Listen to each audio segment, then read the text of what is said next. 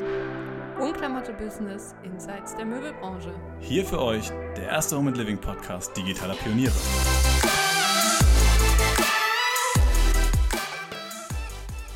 Herzlich willkommen, herzlich willkommen zur zweiten Wohnklamotte Business Podcast Folge.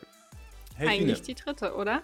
Ja, eigentlich die dritte. Ähm, tatsächlich haben wir ja bei Null angefangen, weil wir euch am Anfang ja einmal ein Intro zu dem gesamten Podcast und auch zum Möbelmarkt gegeben haben. Aber jetzt müsste es eigentlich rein rechnerisch die zweite sein. Also auch von mir herzlich willkommen und dann schön, dass ihr zum dritten Mal dabei seid. Absolut.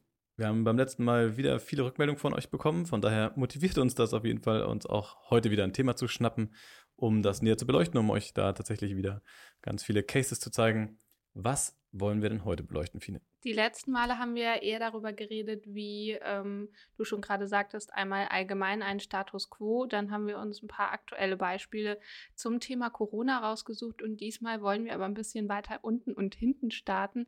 Wir sprechen über das AIDA-Modell, um euch ein bisschen mehr aufzuzeigen, wie denn eigentlich Sales Funnel im Marketing funktionieren. AIDA-Modell ist ein gutes, ähm, ja, eine gute Grundlage, glaube ich, die wir jetzt legen für auch weitere Podcasts, ähm, weil wir wahrscheinlich immer mal wieder auf dieses Grundprinzip zurückkommen werden. Und als zweites werden wir tatsächlich in einem Art Deep Dive dann wirklich euch konkrete Beispiele aus dem Möbelmarkt zeigen und euch einmal aufzeigen, was die mit diesem AIDA-Modell zu tun haben oder was sie vielleicht auch besonders gut machen, sodass ihr euch diese Cases angucken könnt. Das AIDA-Modell ist übrigens schon super, super alt, stammt von 1800, ich weiß nicht was.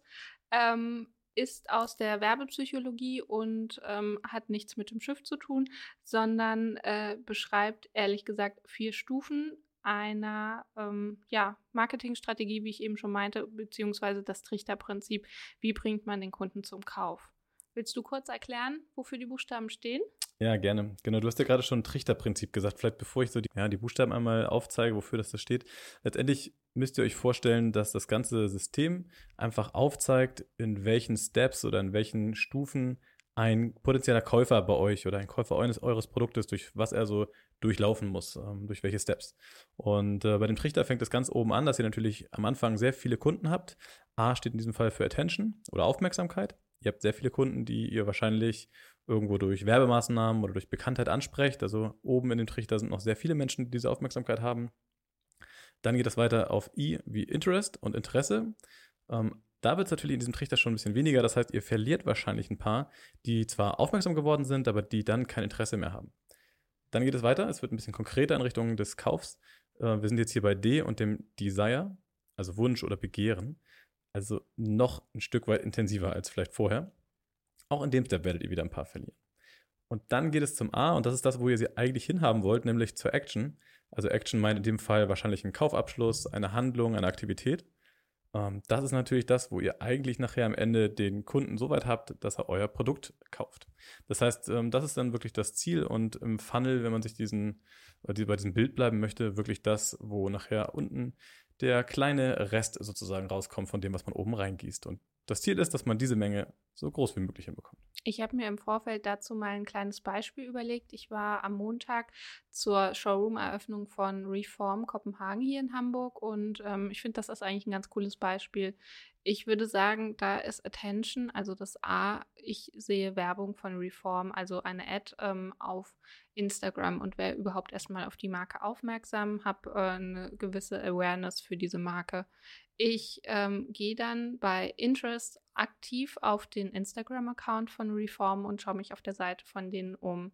Wenn ich dann sage, ich teile den Account mit meinen Freunden und frage sie, was sie von dieser Küche halten und überlege aktiv, ob diese Küche zu mir passen würde und ob die äh, gegebenenfalls eine Kaufoption für mich wäre, befinde ich mich schon bei Desire. Also ich habe quasi den Wunsch und das Begehren, diese Küche zu kaufen und ähm, ja, Action würde dann bedeuten, dass ich einen äh, Termin wahrscheinlich im Showroom aufmache, äh, ausmache und mich dort beraten lasse und äh, mir eine Küche erstellen lasse und dann gegebenenfalls auch kaufe.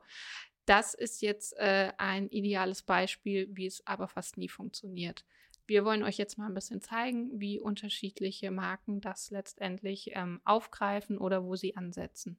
Fällt dir da ein gutes Beispiel direkt ein, Max? Total. Ich kann auch noch mal auf den Punkt eingehen. Du hast ja gerade schon gesagt, das wäre so eine Idealvorstellung, ne? Das, was du gerade erklärt hast, ist ja wirklich sehr stringent von ja, von diesem A über das I, über das D zum wiederum A. Also das wäre ja wirklich so der perfekte Weg einer, Käu einer Käufer-Journey. Ähm, aber letztendlich sieht das natürlich oftmals nicht so aus und das ist auch schon die Kritik an diesem Modell, dass letztendlich natürlich, egal ob es jetzt irgendwie Online- oder Offline-Käufe sind, der typische Käufer nicht so gesamtstringent durch diesen Prozess läuft, sondern natürlich immer wieder hin und her springt. Vielleicht nochmal zweifelt, vielleicht nochmal sich ähm, ja, recherchiert, nochmal sich informiert in einem bestimmten Step, wieder zurückspringt. Ähm, aber trotzdem ist es so, dass anhand dieses Modells wir jetzt genau diese Beispiele auf jeden Fall mal durchgehen können. Mir fällt da gerade noch ein, wir haben ähm, gestern auch über Push- und Pull-Marketing gesprochen. Vielleicht sollten wir das vorher noch kurz erwähnen, denn ähm, das sind aktuelle Formen, die wir viel öfter finden als das klassische AIDA-Modell, denn die laufen so ein bisschen linear dazu ab. Willst du ja. das nochmal erklären? Ich fand, du hast das gestern gut gemacht. Ja, ich kann es versuchen. Ähm, genau. Dadurch, dass das AIDA-Modell schon äh, wirklich sehr äh, basic ansetzt, gibt es natürlich auch noch weitere Definitionen. Ähm, eine ist zum Beispiel Pull-Marketing. Wenn ihr euch vorstellt, dass ein Hersteller ein Produkt in den Markt bringen möchte, dann hat er verschiedene Möglichkeiten, das zu bewerben. Ähm, Push-Marketing ist ganz direkt. Er pusht es in den Markt, also drückt es in den Markt. Das heißt, ein Hersteller wird wahrscheinlich Werbemaßnahmen haben in Richtung eines Händlers, damit der Händler ihm diese Produkte abkauft und der Händler gibt es dann weiter, ähm, diese Werbebotschaft oder auch tatsächlich das Produkt dann weiter an die Käufer. Also ganz klassisch. Ähm, neben diesem klassischen gibt es halt auch wirklich diesen Begriff, den du gerade meintest, von Pull-Marketing.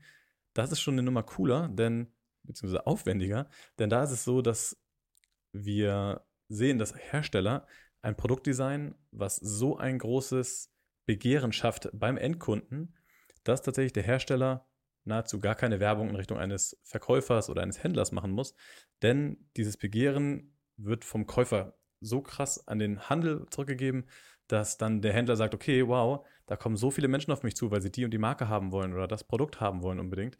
Äh, lieber Hersteller, verkauf mir das, ich will das unbedingt führen. Das heißt, ähm, ich glaube, wenn wir das mal auf dieses AIDA-Modell wieder zurückführen, das wäre dann so, dass dieses Begehren, also dieses Desire und äh, das D im AIDA so krass geschürt wird, dass der Händler eigentlich gar nicht anders kann, als auf den Hersteller zuzugehen. Ganz schön lange Erklärung, ehrlich gesagt. Aber, Aber ich finde es gut, weil ähm, tatsächlich finde ich das ein bisschen immer schwierig zu differenzieren, was Push- und Pull-Marketing ist. Ähm, wir hatten ja über die Linearität der ähm, AIDA-Konstruktion vorhin gesprochen und ich muss sagen, das äh, ist auch was, was ich immer wieder im Zusammenhang mit der Arbeit mit Partnern feststelle, denn ähm, es ist natürlich so, manche Marken haben schon eine Marken-Awareness. Die können quasi den ersten Punkt, das erste A überspringen. Die können dann direkt einsteigen und sagen, okay, ich, äh, äh, die, die Kunden kennen mich, ähm, ich muss nur noch kurz einen Drop machen und ein Produkt auf den Markt bringen und dann kaufen die Leute das auch gegebenenfalls, also nicht alle, aber die meisten hoffentlich. Es gibt aber auch andere Marken, die wissen einfach nicht, dass sie erstmal mit ja, mit Attention starten müssen, um überhaupt eine Marken-Awareness zu schaffen. Und ähm, das ist immer wieder spannend zu beobachten, wenn dann Marken auf uns zukommen und sagen, sie wollen einen einmaligen Instagram-Post bei uns machen. Das ist halt super unterschiedlich. Kommt da jetzt ähm, zum Beispiel in Ikea auf uns zu und sagt, okay, wir wollen jetzt unsere neue Kommode bewerben, sagen wir gar kein Problem, ein Instagram-Post und die Leute rennen zu Ikea und wissen, was sie dort erwartet. Klar. Kommt jetzt aber eine ganz unbekannte kleine Marke an und sagt, okay, wir möchten jetzt mal einen Instagram-Post bei euch platzieren, ähm, sehe ich das zum Teil sehr kritisch und weise auch die Marken immer darauf hin, dass das eigentlich nichts bringt, weil ähm, wenn man vom Möbelmarkt spricht, wir reden ja nicht von einem weißen T-Shirt, wo jeder weiß, okay, es ist ein weißes T-Shirt, ich trage Größe M, das wird schon irgendwie passen, Hauptsache es ist aus Baumwolle und ähm, Fair Trade produziert oder so. Da spielt ja viel, viel mehr mit rein. Das heißt, man muss den Leuten erstmal die Marke erklären, man muss ein bisschen die Vorzüge erklären. Dann haben die Leute das gespeichert und dann ein paar Wochen später bringt man wieder die Marke ins Spiel und äh, weist die Leute nochmal darauf hin. Und das ist alles ein Prozess. Ich würde sagen, beim dritten Mal haben die Leute ungefähr die Marke gespeichert, erinnern sich daran und dann vielleicht äh, ein paar Wochen später, wenn sie wirklich einen Kauf tätigen wollen, gehen sie das erste Mal aktiv auf die Seite und sagen, okay, dieses Label, das wurde öfter bei Wohnklamotte äh, erwähnt, schaue ich mir jetzt einfach mal an, wenn ich mir neue Bettwäsche kaufen will, dann vielleicht von Alva Linnen, weil die das irgendwie schon öfter mal ähm, erwähnt haben, dass das eine tolle Qualität ist. Aber die werden nicht mit dem ersten äh, Markennaming bei uns direkt Abverkäufe starten können. Und das ist ein bisschen das Problem, dass das viele Marken nicht sehen. Wir wollen jetzt, wie gesagt, in den Beispielen mal ein bisschen zeigen, wo es schon gut funktioniert hat und wo unterschiedliche Marken ansetzen. Ich glaube, als erstes hatten wir uns West Wing rausgesucht. Ja, West Wing hatten wir als erstes. Ähm, tatsächlich, die Marke werdet ihr wahrscheinlich alle kennen, denke ich mal. West Wing hat von Anfang an auf das Thema Content Marketing gesetzt, auf das Thema Influencer Marketing gesetzt. Hat dort viel investiert, muss man sagen, gerade in den ersten Jahren in das Thema Reichweite. Ähm, haben dort auch ganz neue Formate gepusht, wie vielleicht Home Stories, ähm, Shop the Looks. Also alles Möglichkeiten genutzt, äh, wie sie ihre Produkte in den Kontext der Kunden oder auch bekannter Influencer äh, präsentieren können. Genau, mein Lieblingsbeispiel bei West Wing ist ja immer Farina von Novalana Stimmt. Love. Also die ähm, hat, glaube ich, in den letzten drei Jahren drei Umzüge mitgemacht. West Wing war bei jedem Umzug Teil der ganzen Story. Die haben ihr die Wohnung ausgestattet mit verschiedensten Accessoires, haben es mit einer Home Story begleitet. Das heißt, die Marke West Wing und äh, Farina Opoko haben quasi eine lange Geschichte zusammen.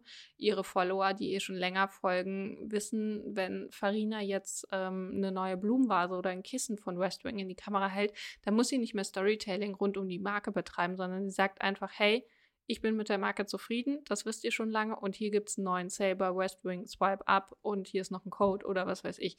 Da muss man nicht mehr viel machen, da steigt man direkt bei äh, Desire im Prinzip ein und ähm, schafft es wahrscheinlich auch, die Leute direkt zum Kauf ähm, zu animieren, wenn sie denn das Produkt wollen.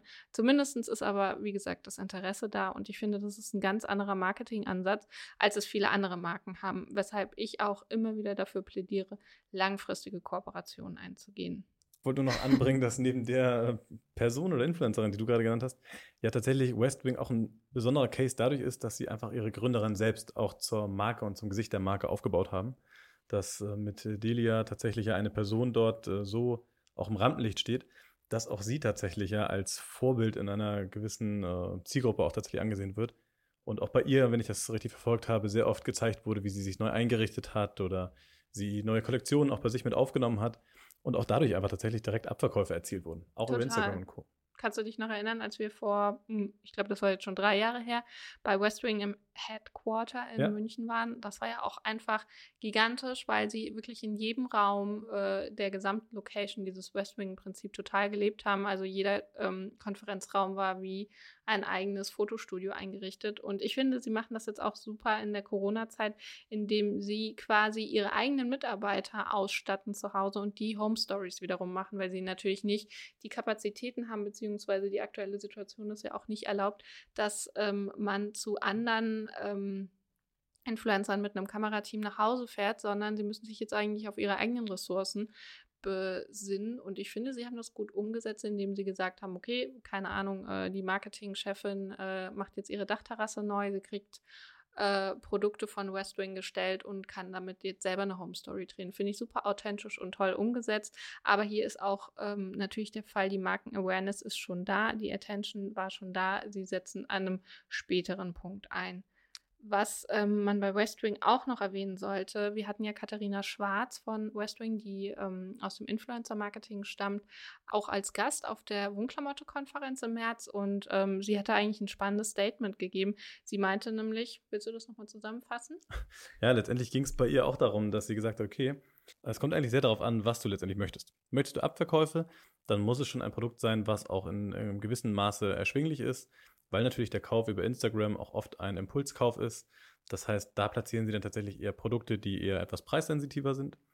Aber natürlich ist es so, dass wenn du irgendwo ähm, langfristig auch höherpreisige Produkte anbieten möchtest, dann macht es natürlich schon Sinn, diese Produkte auch, ich glaube, wir hatten es vorhin mit dem Thema Begehrlichkeit, wenn diese Produkte einfach ähm, eine gewisse Begehrlichkeit, äh, mit einer Begehrlichkeit verbunden sind, weil sie vielleicht im ähm, Zuge so einer Influencer-Kooperation oder auch bei Delia zu Hause gezeigt werden, weil sie dann tatsächlich nochmal einen ganz anderen Anreiz schaffen in der Zielgruppe, dass diese Produkte abverkauft werden. Westwing hat es ja sogar so weit auf die Spitze getrieben, dass sie es geschafft haben, eigentlich mit ähm, ja, diesem Influencer-Marketing Nachahmer hervorzurufen. Das heißt jetzt auch Erna Müller von nebenan kauft sich einen Stuhl bei West Wing und äh, muss dafür selber bezahlen, kriegt keinen Cent von West Wing und macht noch äh, zehn Posts und Stories und verlinkt West Wing darauf. Weil die, da, weil die Produkte halt cool sind. Ja, weil die Produkte cool sind und weil es natürlich auch ähm, einfach diesen Insta-Fame-Charakter hat, äh, was von West Wing posten zu können.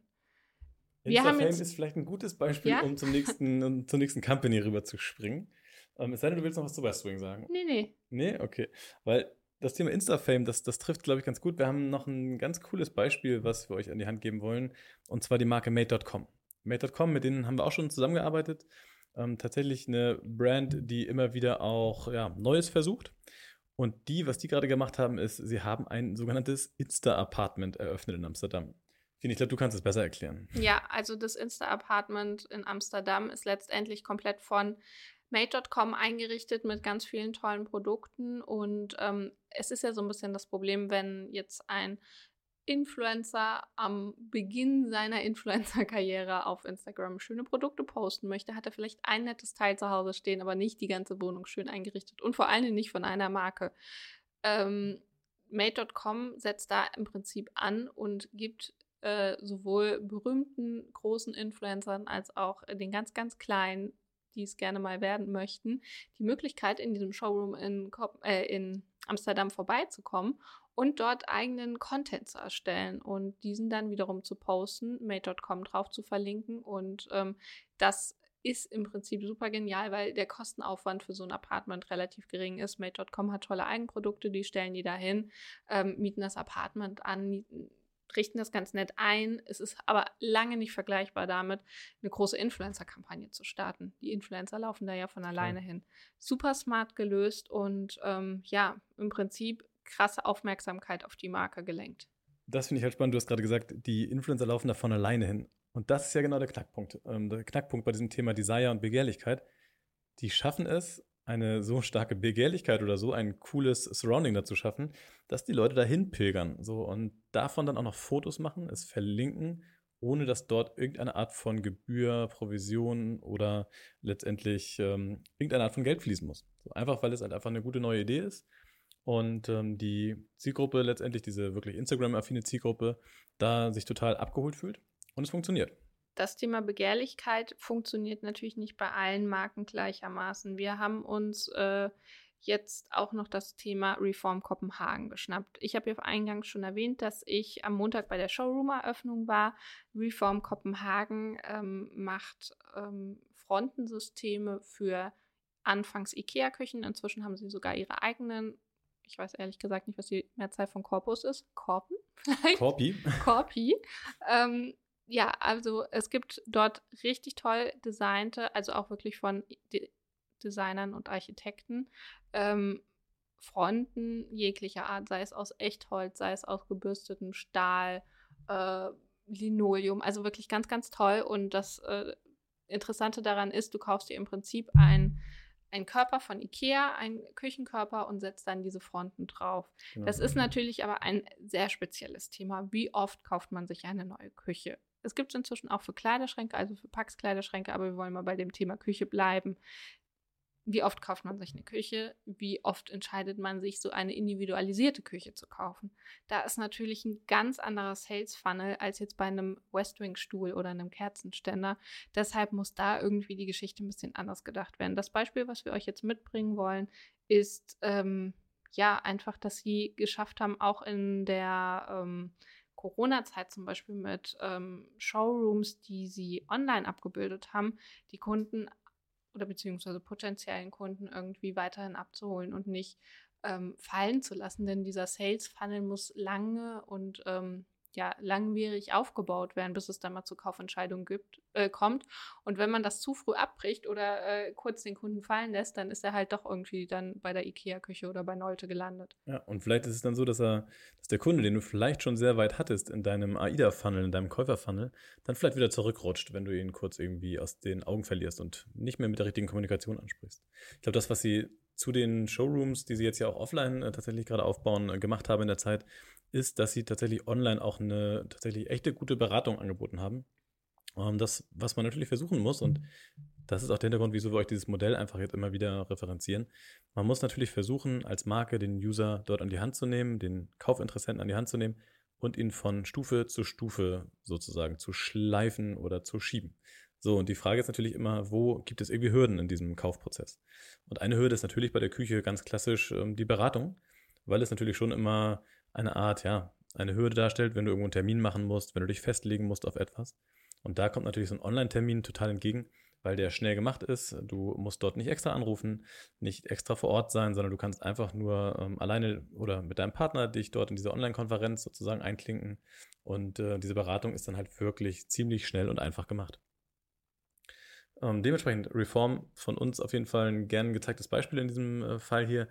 Äh, ja, wir wollen euch wahrscheinlich sowieso bald nochmal wieder mehr von denen zeigen, denn ich kann mir auch vorstellen, dass ähm, man von Reform jetzt in den nächsten Wochen und Monaten, gerade mit dem Showroom in Hamburg, noch viel mehr hören wird. Ja, denke ich auch. Also wir haben auch im privaten Umfeld schon ähm, Freunde, die solche Küchen haben. Also ein tolles Beispiel, dass man auch wirklich ähm, hautnah verfolgen konnte. Und auch spannend, wie die Marke in den letzten Jahren gewachsen ist. Ähm, falls man jetzt Reform nicht kennt, die haben sogar einen Showroom in New York. Ich finde, das ist ziemlich bezeichnend dafür, dass das Label wirklich durch die Decke geht und einiges richtig macht. Total, ja. Und sie beweisen halt mit dem Modell, dass sie aktuell so diese Phasen einfach verstanden haben und dabei sind, Hürden zu minimieren und User von der Desire-Phase möglichst schnell in diese Action, also im Sinne von, hey, die machen einen Termin und vielleicht kaufen sie danach sogar, dass sie dort verstanden haben, wie sie den User dort mit an die Hand nehmen müssen. Wir wollen jetzt mal noch auf einen anderen Online-Player eingehen, und zwar Home24. Die haben das auch ganz cool gemacht. Die sind jetzt nicht ganz so fancy unterwegs wie Westwing mit diesen ähm, Home Stories bei irgendwelchen Influencern, sondern Home24 hat es ein bisschen mehr geschafft, auf der eigenen Homepage etwas abzubilden.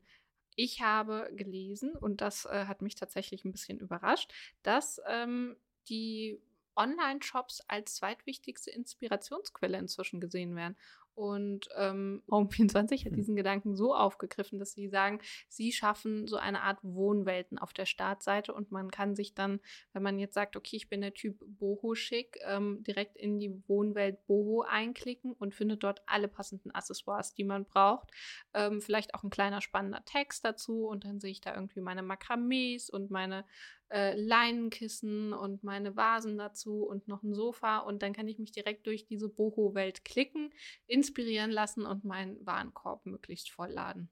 Okay, wenn man sich da jetzt fragt, was hat das jetzt mit AIDA zu tun?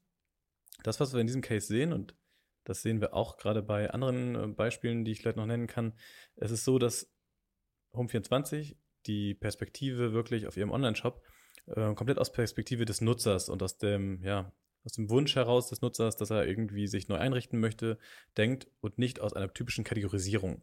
Das heißt also, wir haben hier bei Home24 gesehen, dass Home24 es dem Nutzer so einfach wie möglich macht. Er hat das Interesse an einem neuen Wohnzimmer oder das Interesse an einem neuen Schlafzimmer und dann werden rund um dieses Interesse alle möglichen ja, Produkte gezeigt, Inspirationen gezeigt, sodass der Nutzer es maximal einfach hat, sich vorzustellen, wie das nachher bei sich zu Hause aussieht dementsprechend auch hier wieder die Hürde abgebaut. Das heißt, ich habe nicht die Hürde, ich muss hier durch vier, fünf, sechs Kategorien gehen und mir aus einzelnen Kategorien die einzelnen Sachen selbst zusammenstellen und auch noch selbst überlegen, inwieweit sie vielleicht kombinierbar sind, sondern diesen ganzen Aufwand hat Home24 schon übernommen.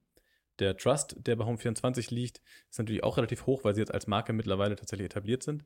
Das heißt, viele Nutzer, die vielleicht auch selbst gar nicht so genau wissen, wie sie Dinge kombinieren, vertrauen einfach darauf, dass es in diesem Setup schon ganz cool sein wird und man nimmt hier einfach Aufwand vom Nutzer weg und schiebt es hin zur Marke. Aber geht es dir auch so, dass du ähm, dich eigentlich fragst, wie so ein bisschen dieser dieses Begehren ausgelöst wird bei Home24. Also bei Westwing haben wir das, glaube ich, ganz gut gerade erklären können, wie das Begehren einfach durch Influencer-Marketing ausgelöst wird. Home24 macht sicherlich auch Influencer-Marketing, aber nicht so massiv.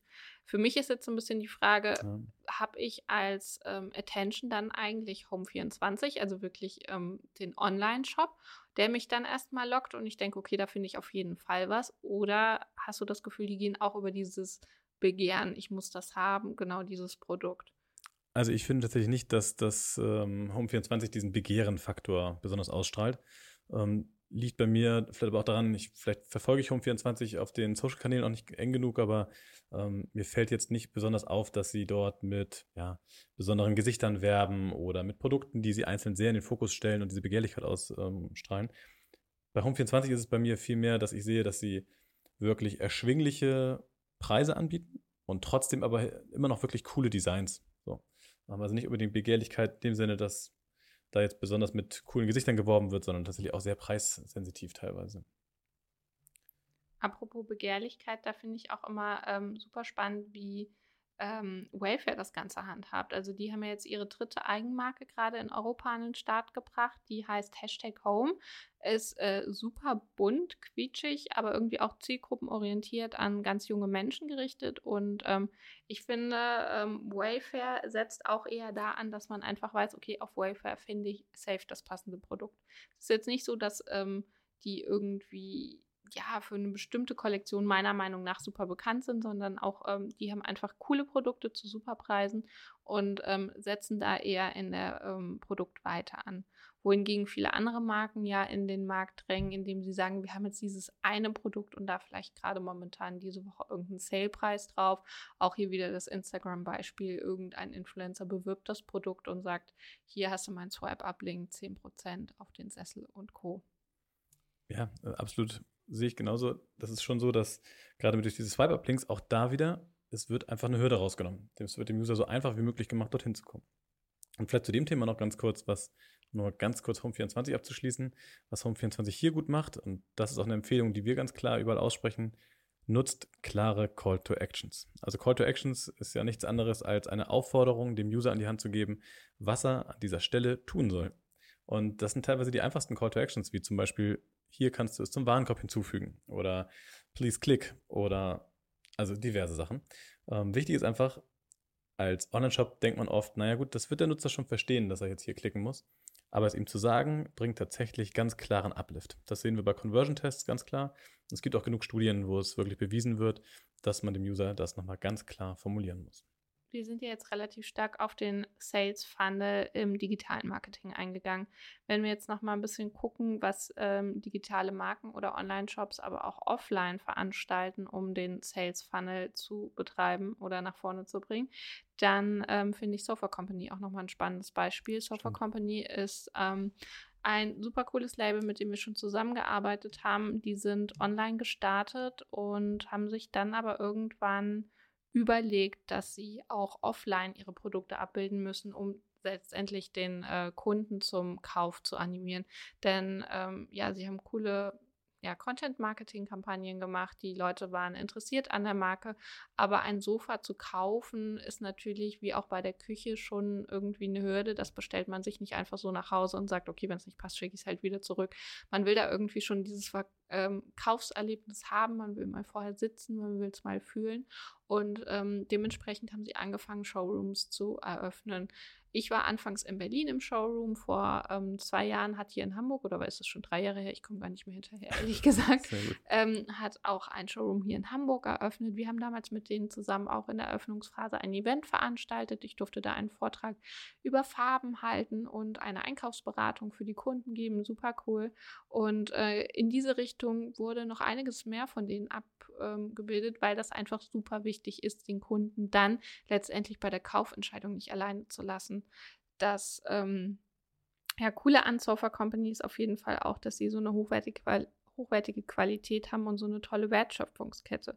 Jetzt haben wir aber ähm, hier was Neues gefunden, wo wir uns ehrlich gesagt gefragt haben, wie das Ganze so zusammenpasst in diesen Sales Funnel. Wir haben das Blogger-Ziehen, äh, Sofa-Ziehen, heißt es, glaube ich. Ja, ich glaube, es heißt Sofa ziehen, aber ja. es ist eigentlich wie ein Blogger ziehen. Ja. ja. Äh, entdeckt, ähm, das ist auf Software Company direkt abgebildet und dort ähm, werden im Prinzip die Produkte des äh, ja, Labels vorgestellt, allerdings in einem sehr, sehr hochwertigen Format. Sag du noch mal was dazu. Du hast da ähm, vorhin deine Meinung schon zu gesagt.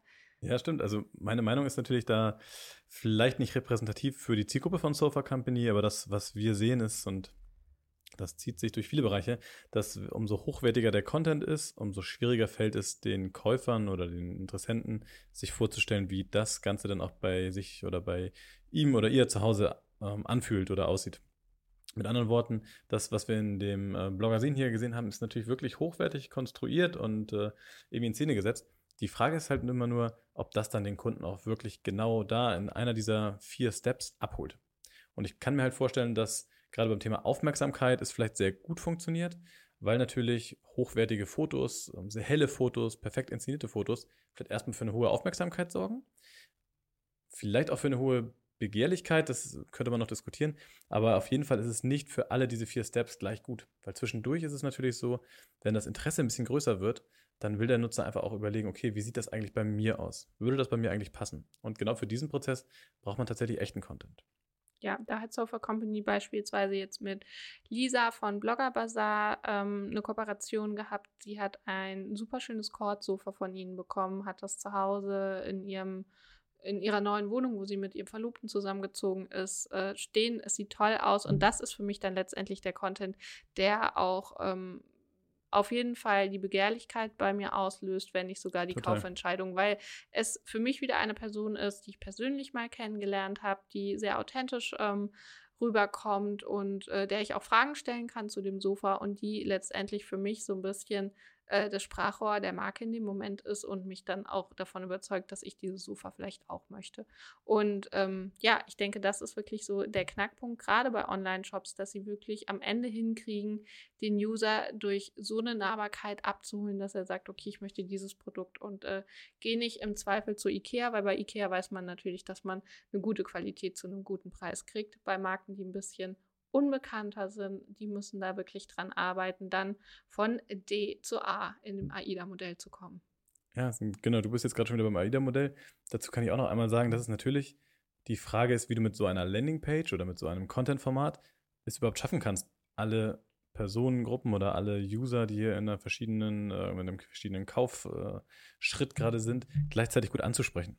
Und wahrscheinlich geht das gar nicht, dass man alle vier Steps gleichzeitig gut beachtet. Aber man kann natürlich kombinieren. Man kann auf der einen Seite sehr viel guten, hochwertigen Content haben und anbieten und auf der anderen Seite auf den gleichen Landingpages auch sagen, guck mal, und so sieht es aus bei denen, die sich schon mit genau diesen Möbeln ausgestattet haben. Und dann vielleicht zum Beispiel die Integration von Instagram unten mit einbauen und so halt den hochwertigen Katalog-Content kombinieren mit echtem Content von Usern und wahrscheinlich sogar Fans der Marke zu Hause.